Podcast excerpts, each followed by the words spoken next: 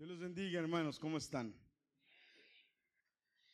Hermanos, quiero darles algunos anuncios antes de empezar a hablar de la palabra. Eh, primero, antes que nada, quiero darle la bienvenida a mi, a mi hermana. Estuvimos orando por, por usted. Eh, recuerde, recuérdame, Bárbara, su nombre, el nombre de tu mami. Mari. Mari. María, Mari ya no se me va a olvidar. Hermana María, estuvimos orando por usted, por su travesía. Y déjeme decirle, me da mucho gusto tenerla aquí, que esté aquí. De verdad que es una bendición verla. Qué bueno, quiero que sepa que, que su hija, sus nietos y su, y su yerno, no tanto, pero también, no, no. Son, son, han sido de bendición para nosotros. ¿eh? Este, es una bendición verlos, pero es una bendición tenerla también a usted aquí. Qué bueno. Me da mucho gusto que esté aquí, que Dios le bendiga. No sé cuáles son sus planes, pero mientras esté aquí, yo sé que Dios tiene bendiciones para usted sobreabundantes. Amén. Amén. Este, así es que bueno, qué bueno que está aquí. Otra cosa, hermanos, que quiero que por favor saque su calendario y lo anote. El 23 de este mes, que es el 23, sábado 23, dentro de dos sábados, ¿verdad? Dice, dentro de dos sábados, va a ser nuestro servicio de Navidad. Estamos, yo estoy invitando a algunos jóvenes para que preparen algo bonito para Navidad y hay algunos que tienen, están preparando algunas, este, espero que estén preparando algunas canciones especiales. Tenemos músicos muy buenos en la iglesia. Pero algo más que quiero decirle, hermano, es que quiero invitarle, vamos a tener nuestro servicio de Navidad. Nosotros eh, a la familia pastoral le vamos, vamos a regalar ese día la comida, así es que venga, vamos a tener comida aquí.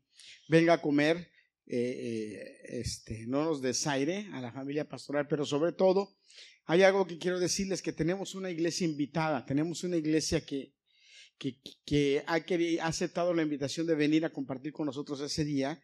Entonces, el pastor no viene, pero la pastora sí, ¿verdad? Gadiel. Ah, bueno, a lo mejor vienen los pastores de la iglesia donde va Gadiel los domingos.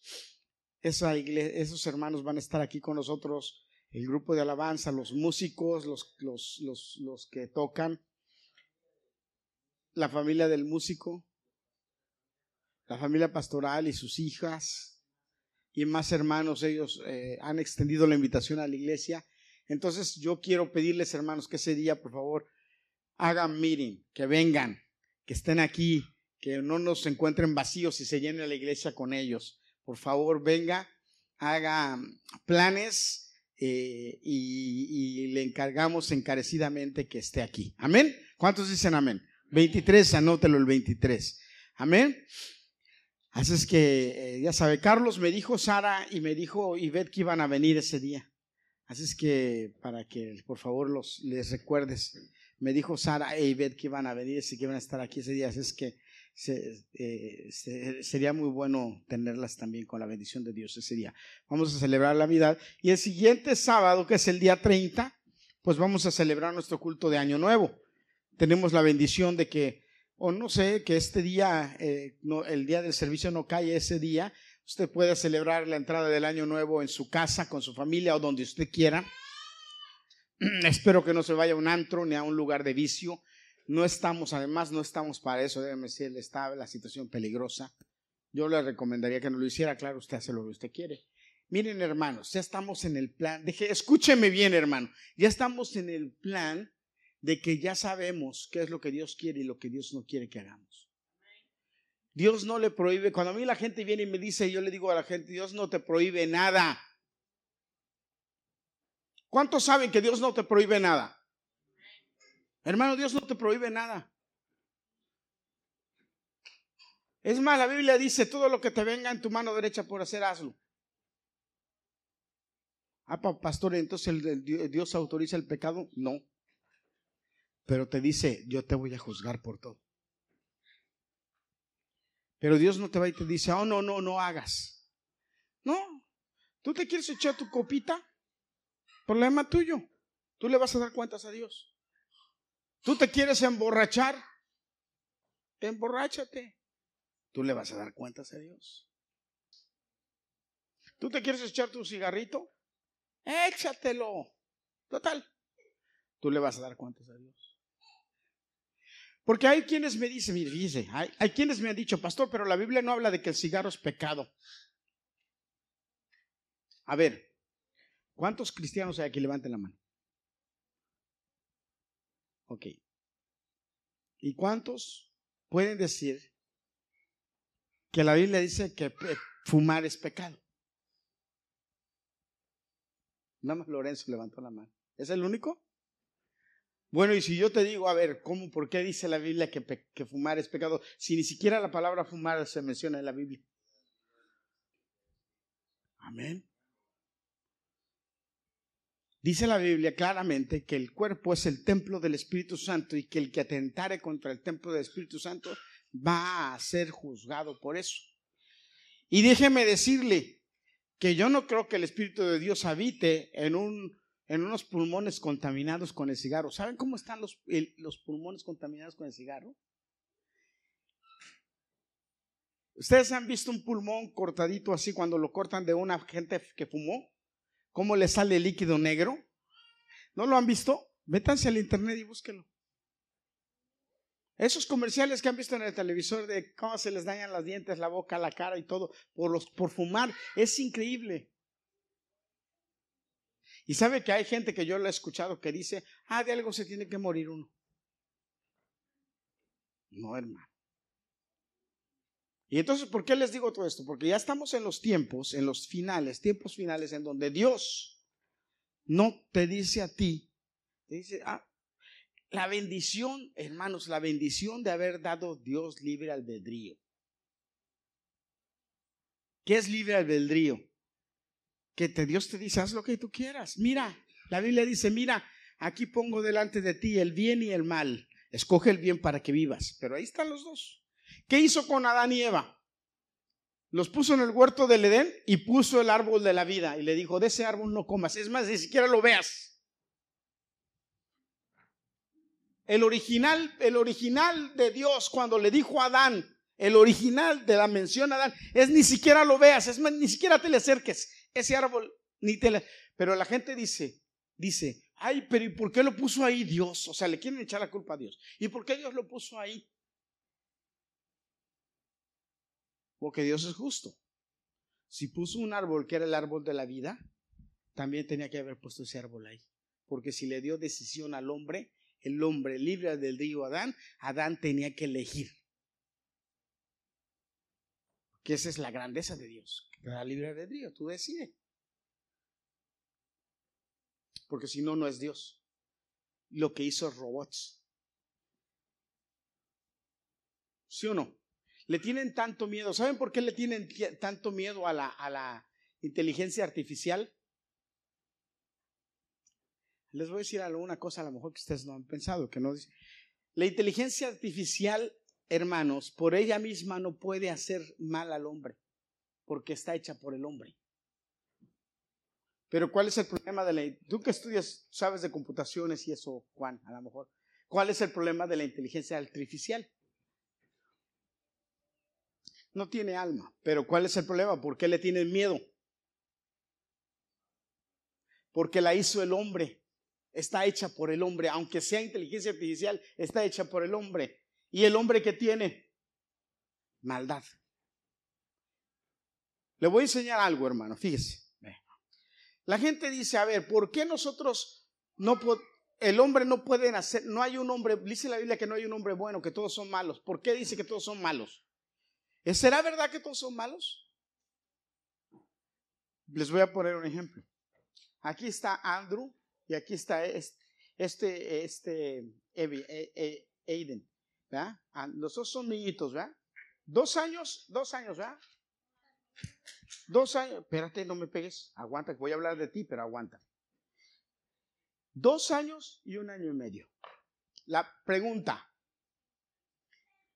¿tienen maldad?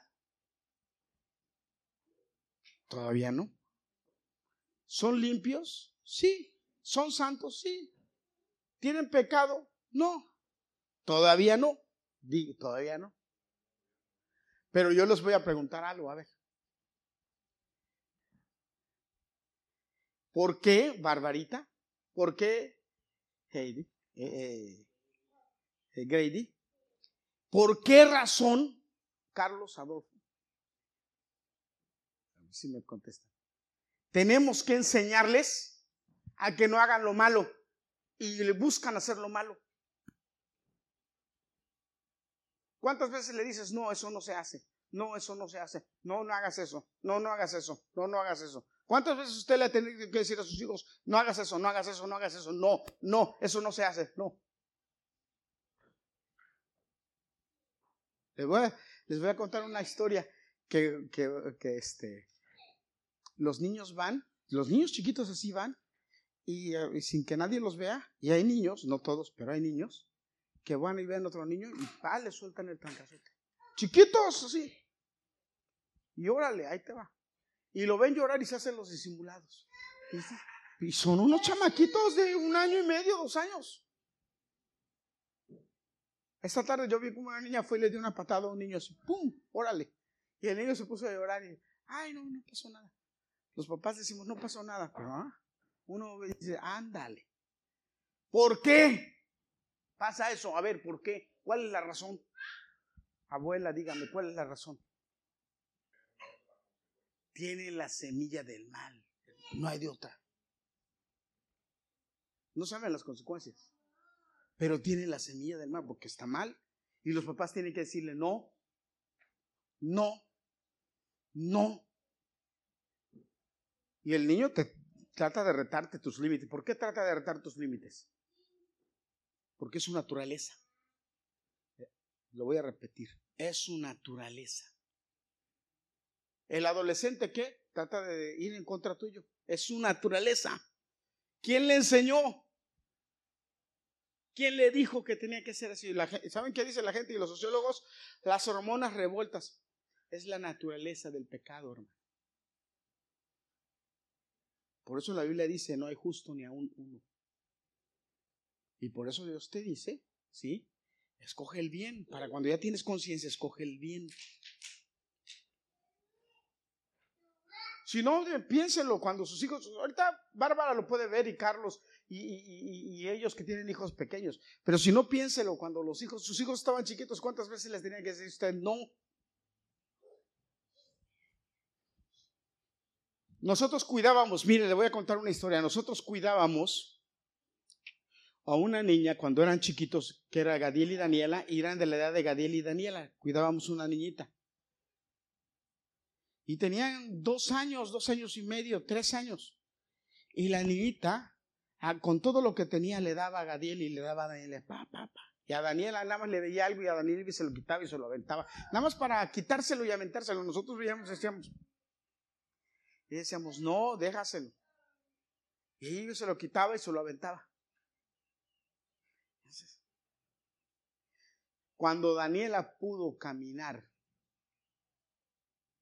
cuando Daniela pudo, que pudo, fíjense, Daniela pudo, esta niña quiso quitarle algo que tenía y le agarró la mano y la mordió.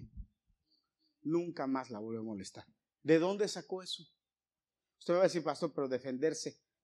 pero defenderse con una mordida.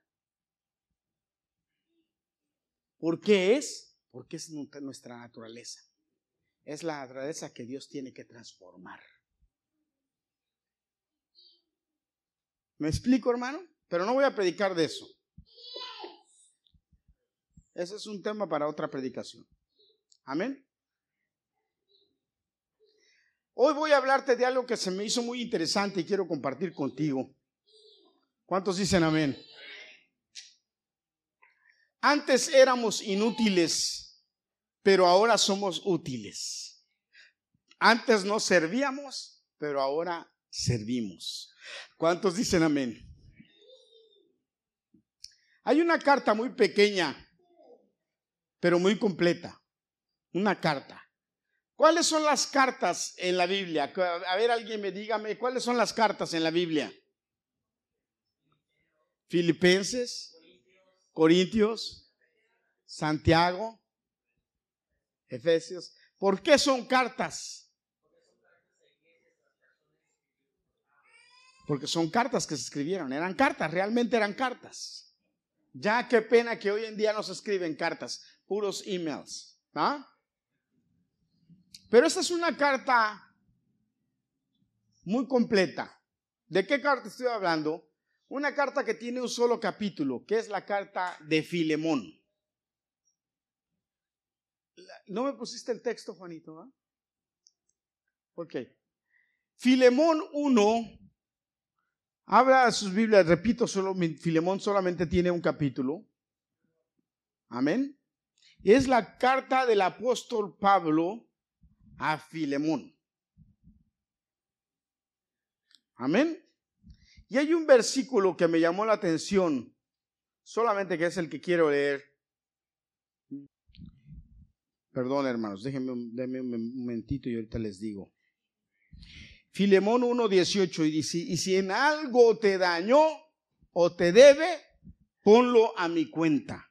Repito, Filemón 1.18 dice, y si en algo te dañó o te debe, ponlo a mi cuenta.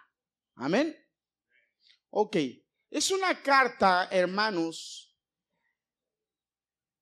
que muestra una hermosa intercesión que el apóstol Pablo hace hacia un hombre llamado Onésimo. Onésimo que quiere decir útil, provechoso. Este Onésimo había sido un esclavo de Filemón a quien va dirigida la carta. Onésimo, que era el esclavo de Filemón, había huido de Roma. ¿Por qué? La Biblia no especifica por qué claramente, pero aparentemente huyó, aparentemente huyó, porque le robó dinero a su amo. Aparentemente eso pasó. Y él quería pasar desapercibido en otra ciudad. Y se, y se fue. Ahora, qué cosa interesante es que cuando él se va, ¿sí? Se encuentra con Pablo. En el versículo 18 dice, se fue y en Roma, donde Onésimo, ahí en Roma, Onésimo conoció a Pablo y Pablo se lo ganó para el Señor. Ahora, Pablo entonces cuando se gana a este Onésimo para el Señor, Onésimo le dice a Pablo quién era y qué estaba pasando en su vida. Obviamente le dice a Pablo que él era un esclavo que había huido de su Señor porque le había robado. Y Pablo, ante esta situación, cuando él, Onésimo, decide aceptar a Jesucristo como su Salvador y decide ser una persona nueva, como cantábamos antes en la canción, ¿se acuerdan? Fue transformado. Ya no, le era, ya no le era útil a Filemón, sin embargo ahora al convertirse empezó a ser un siervo útil para Pablo. Amén. le escribe a Filemón la carta a Pablo, que Filemón quiere decir afectuoso. el nombre de Filemón quiere decir afectuoso. Y parece que era un hombre, un anciano de la iglesia de Colosas, que tenía una iglesia en su casa, porque en la misma carta Pablo le dice a la iglesia que está en tu casa. Se refiere a eso. O sea que era un anciano que tenía una iglesia en su casa. Él no era el pastor, él era un anciano de la iglesia que había formado Pablo. Pablo había formado esa iglesia. Y Pablo se había ganado a, la mayoría de los hermanos de la iglesia. ¿De, acuerdo? De Colosas. Entonces parece que este hombre, Filemón, era un hombre piadoso, eh, del cual Pablo estaba seguro que actuaría como Pablo le decía o le, iba a pedir en la carta que actuara. Recuerden, era una carta de e intercesión. Definitivamente Dios tiene planes para cada uno de nosotros, hermanos. Dios tiene planes para cada uno de nosotros, aunque nuestros planes a veces son diferentes. Dios tiene planes para nosotros, aunque a veces nuestros planes aparentemente son otros. Mire, qué interesante es los planes de Dios que Dios tiene que mover toda una, una, eh, eh, ¿cómo le llamaríamos a esta? Una empresa tiene que mover una, una maquinaria, gracias, esa es la palabra que estaba buscando. Tiene que mover una maquinaria de tal forma que llega el momento en que los, los, nuestro camino se atraviesa con los planes de Dios y van a dar a los planes de Dios. ¿Qué pasó con Jonás? ¿Se acuerdan? Dios le dijo a Jonás, Jonás ve y predica en Nínive. ¿Y qué hizo Jonás? Fue y arrancó para otro lugar. ¿Y qué hizo Dios?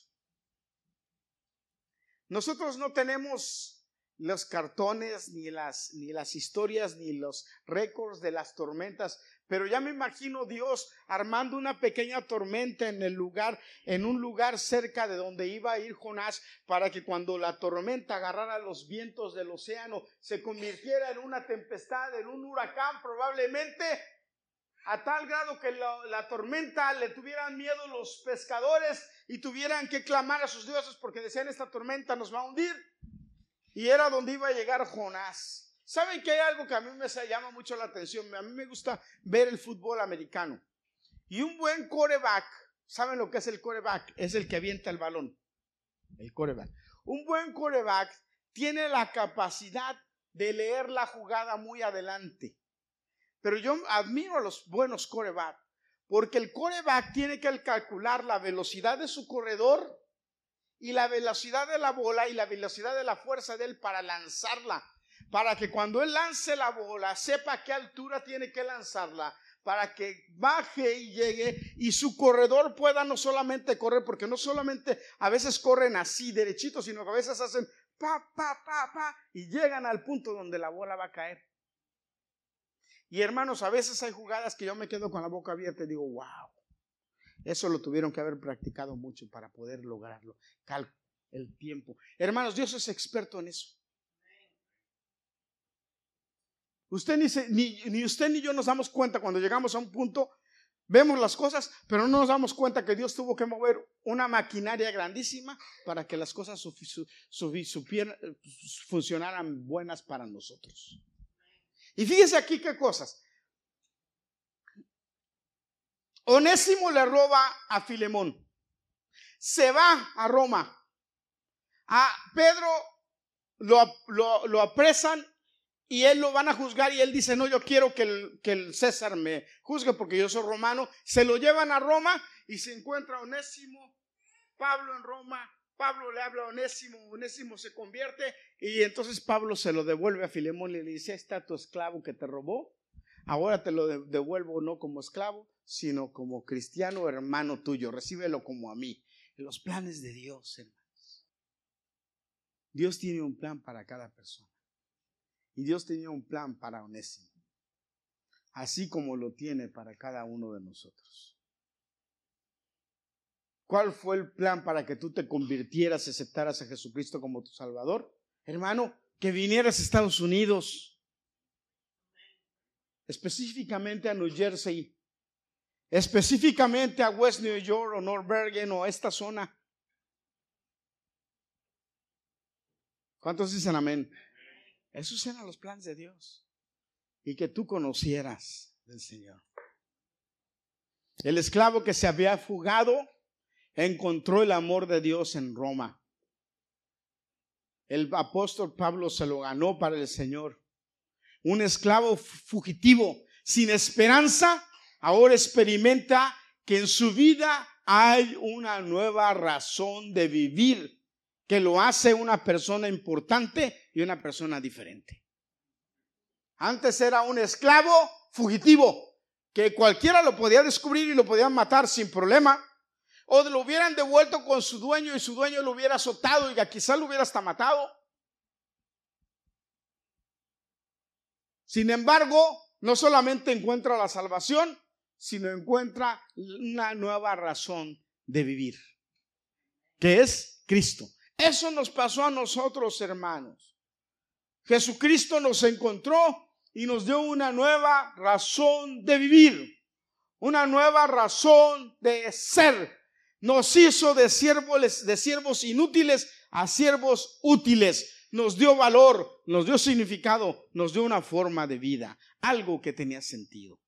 Hermanos, servir a Jesús es lo que tiene más sentido en esta vida. La vida eterna, hermanos, es para todos los que tienen un encuentro con Jesucristo, sin importar su nacionalidad, su idioma, su clase social, su educación, su apariencia física. Gloria a Dios que la apariencia física no importa, porque imagínense si hubieran dicho que en la Biblia que los enanos no entran, híjole, a lo mejor yo no me hubiera salvado. Porque yo soy casi enano. No, yo no me considero enano, pero casi. ¿Sabe cómo me decían en mi casa? El enano tuntún. ¿Saben? ¿Ustedes han visto películas del enano tuntún? Bueno, en mi casa mis hermanos, los gigantes de mis hermanos.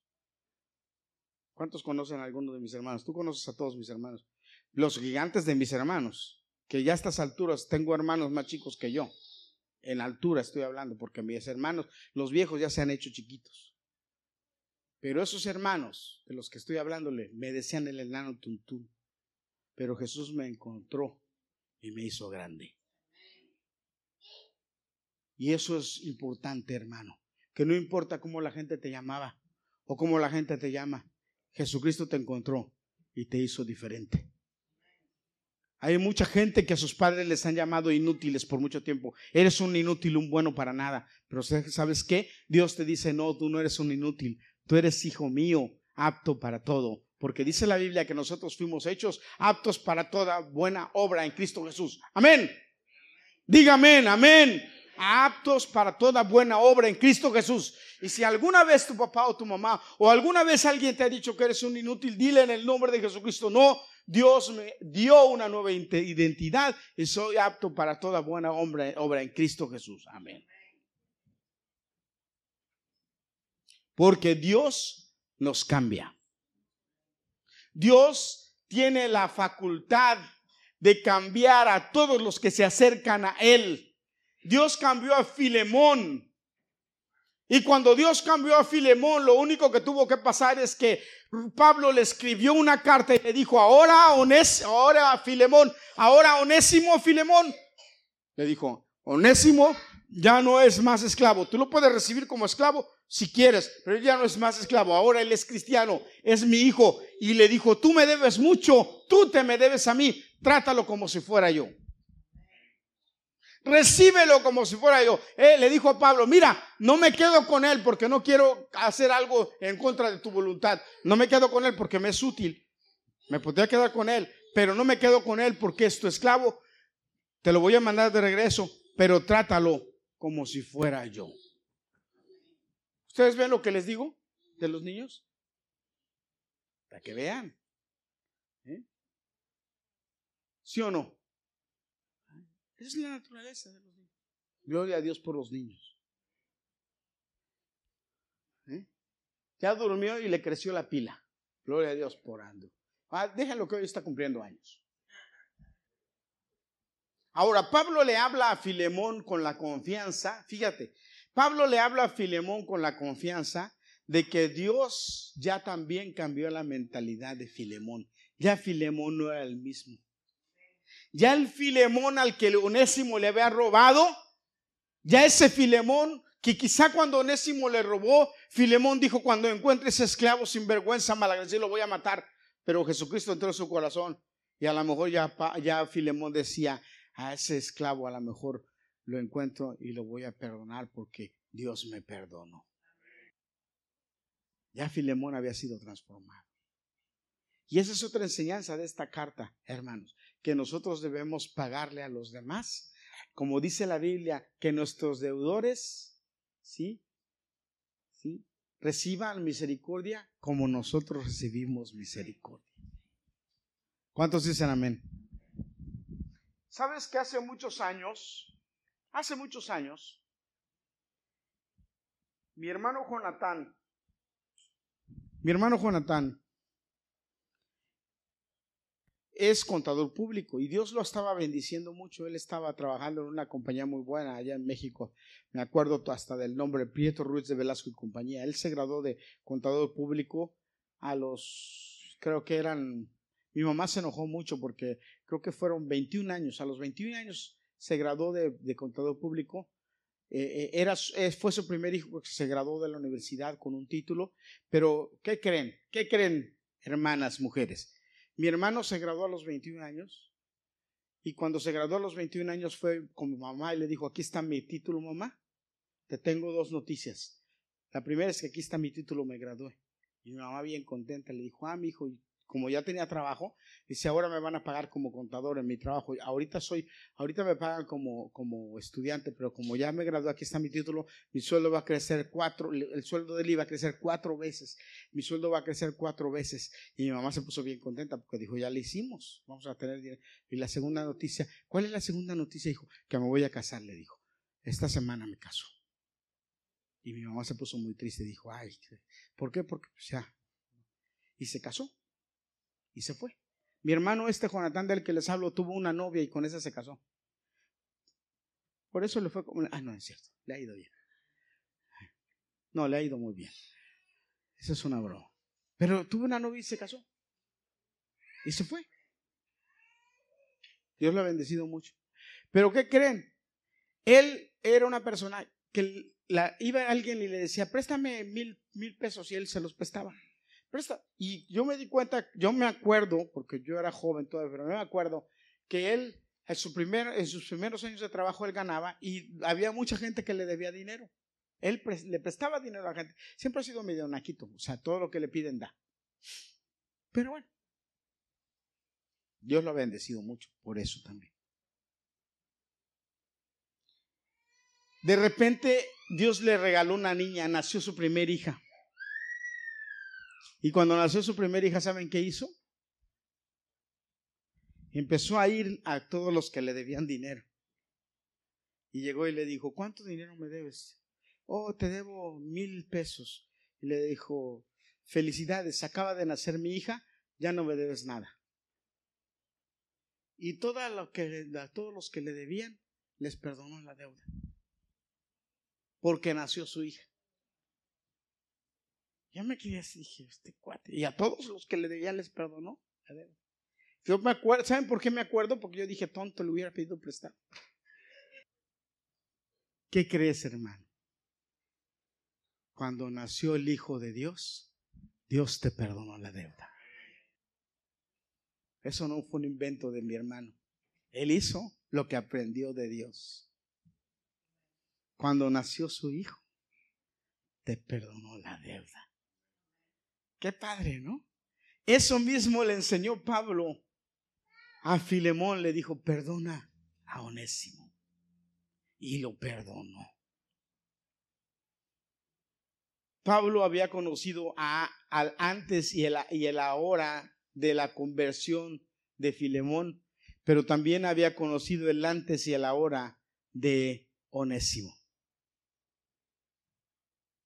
Y Pablo, confiado y seguro de la obra que Dios se había hecho en los dos, a uno lo devuelve con el, con el dueño, con el jefe, con el patrón, con el amo, y al otro le escribe, le da la carta y le dice, llévale esta carta, no vas solo, vas con esta carta. Y en la carta le dice, recíbelo como a mí. ¿Ustedes creen que Onésimo iba con miedo? ¿Ustedes creen que Onésimo iba preocupado? Onésimo iba muy tranquilo para ver a su amo, porque sabía que lo mismo que había pasado en él, la transformación de Cristo, había pasado en su jefe y él conocía eso. Hermanos, nosotros debemos aprender que cuando Dios entra en nuestro corazón, nuestra vida ya es diferente. La palabra clave de toda esta carta es la palabra que dice Pablo, es recíbelo como a mí mismo. Y la palabra clave del sermón de esta noche es, hermanos, escúchame, trata a los demás como quieras que te traten a ti. Nadie dijo amén más que Xiomara. Lo voy a repetir para que digas amén. Porque si no lo haces, tienes que hacerlo. Trata a los demás como quieres que te traten a ti.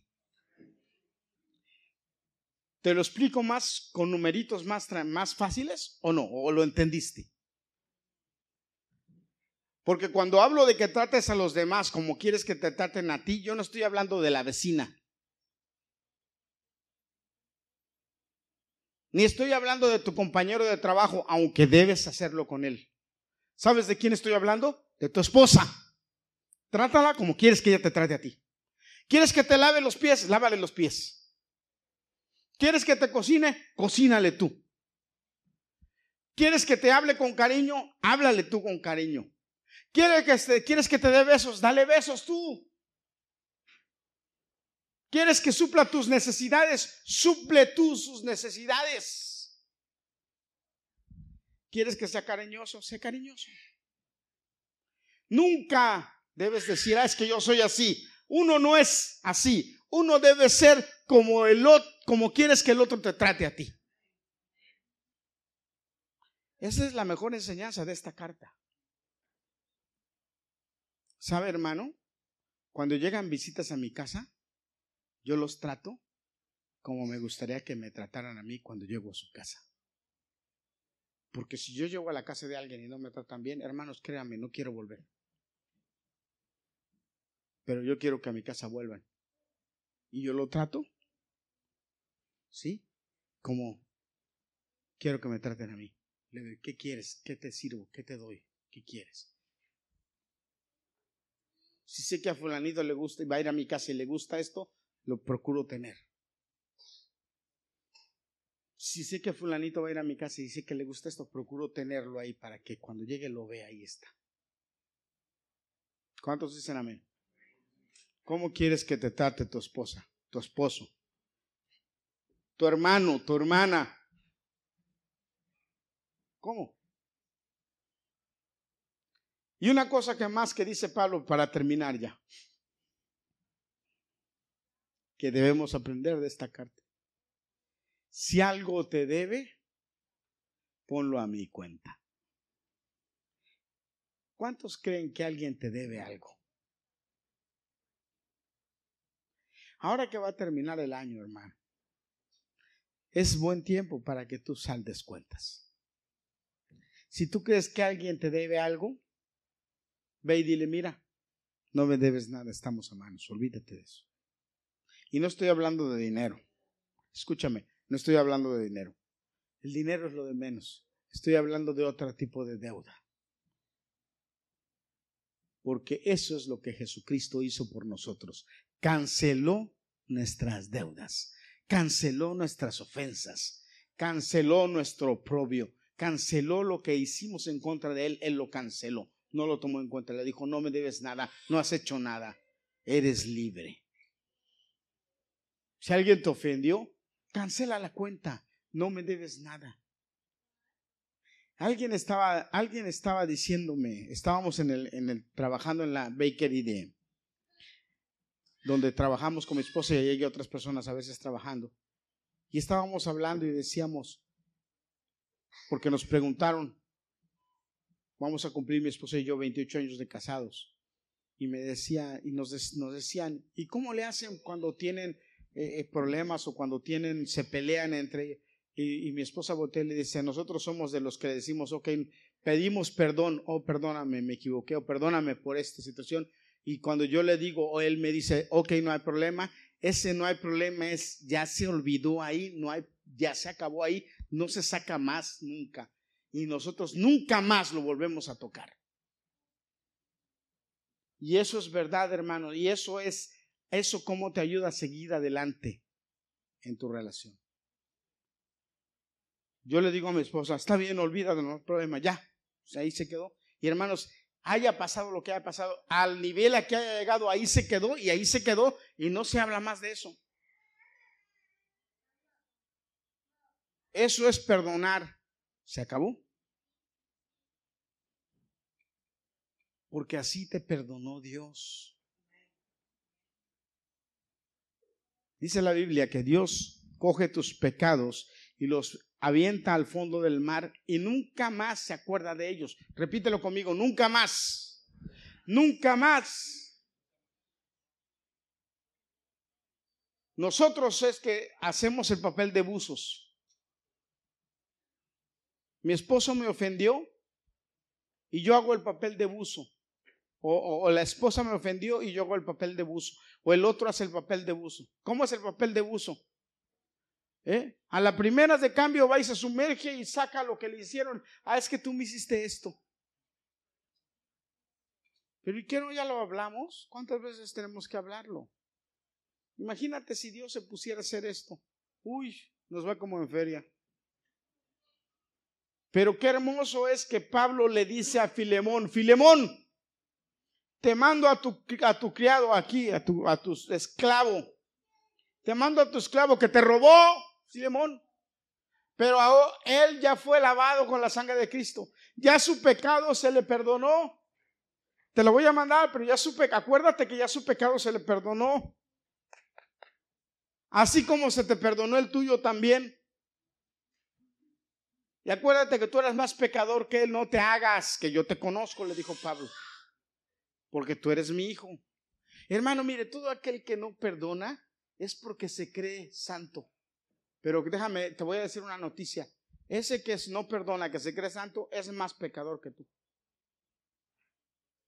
¿Está pensando en lo que dije o nada no está mirando así como? Ah, ¿Cuántas cosas podemos aprender de esta, de esta cartita? Que es un capítulo. Un capítulo. Usted busque Filemón, es un capítulo. Una, lo lee, ¿en cuánto lo lee? En dos minutos lo lee. Pero mire todo lo que hemos aprendido. ¿Mm? Ponlo en mi cuenta. ¿Cuánto me debes? Ponlo en mi cuenta. No me debes nada. Ya estamos libres. ¿Cuántos dicen amén? ¿Cuántos antes de que termine el año van a saldar cuentas? Sal de cuentas, hermano, ya. Camán. ¿Mm? ¿O qué?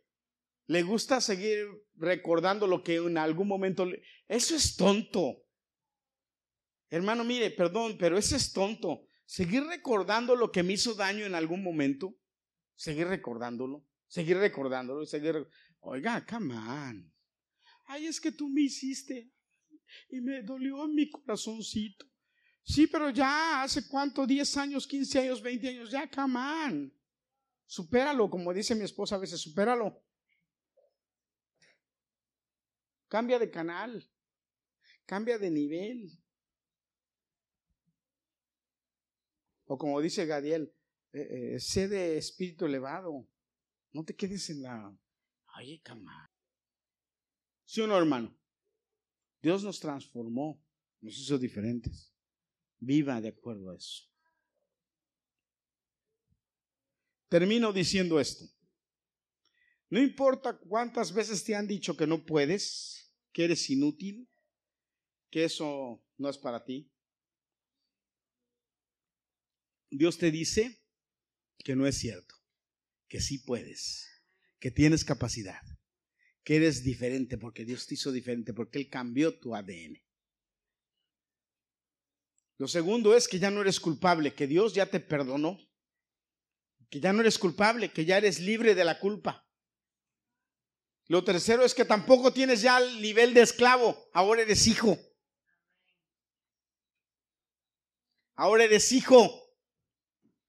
Y lo cuarto es que como ya pasaste esos niveles, tienes que perdonar a los que por alguna razón te hicieron algo porque tus niveles cambiaron.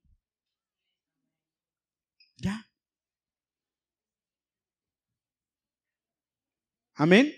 ¿Me entendió, hermano, el mensaje de hoy? ¿Sí o no? Jesucristo eso es lo que vino a hacer con nosotros. Eso es lo que tenemos que hacer nosotros. Si Jesús nos enseñó a vivir así, así tenemos que aprender a vivir. Así es que póngase de pie. Y vamos a terminar hoy con la bendición de Dios. En el nombre de Jesús. Les voy a pedir que cuando oren, se acuerden de orar por mi esposa. Ella me dijo que se sentía un poquito mala.